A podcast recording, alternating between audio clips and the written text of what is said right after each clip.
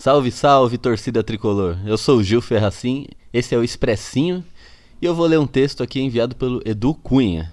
Se você também quiser ter o seu texto lido aqui, envie para contato@spfcast.com. Expressinho.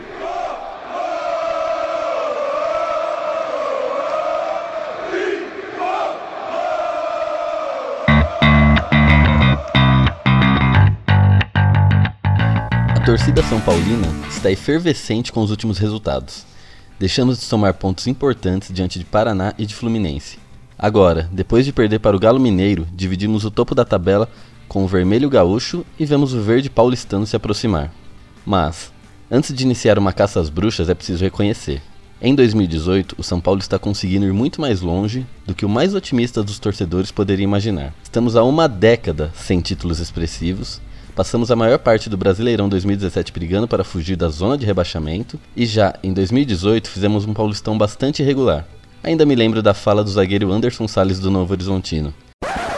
A gente você falou aí, deu azar de pegar o Palmeiras, né? Agora no mata-mata. Senão pega um São Paulo da vida aí, meu filho. Aí já era, de igual para igual, com aquelas carniças. Como São Paulino, ouvir aquilo me doeu a alma. O Anderson falou aquilo sem as amarras que uma entrevista poderia lhe colocar. Foram palavras sinceras em uma conversa privada com seu amigo. Ele não tinha ideia de que o áudio se tornaria público.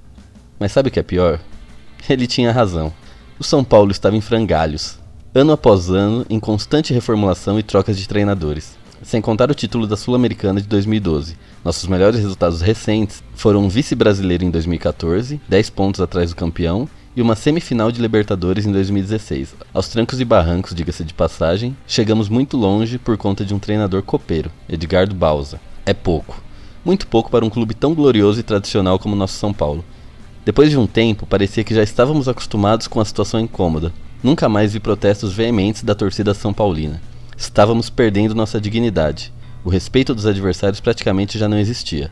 A vergonha só não foi maior porque, graças a Deus, não fomos rebaixados. A chegada do treinador Diego Aguirre mudou as coisas no Morumbi. A raça uruguaia mais uma vez nos colocou nos trilhos. Agora temos um time que se entrega, que tem padrão de jogo e que passa segurança ao torcedor. Recuperamos nossa dignidade. Voltamos a impor respeito aos adversários e já estamos praticamente garantidos na Libertadores 2019. Depois de tanto sofrimento, já estamos no lucro em 2018. E muito. Voltar a ser protagonista é o resgate do nosso orgulho. O São Paulo de hoje foi montado durante o ano, ou seja, se o trabalho atual for mantido, eu vejo o futuro repetir o passado.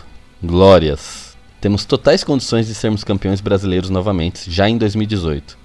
E devemos apoiar até o fim, só dependemos de nós mesmos. Eu gostaria de finalizar fazendo um apelo.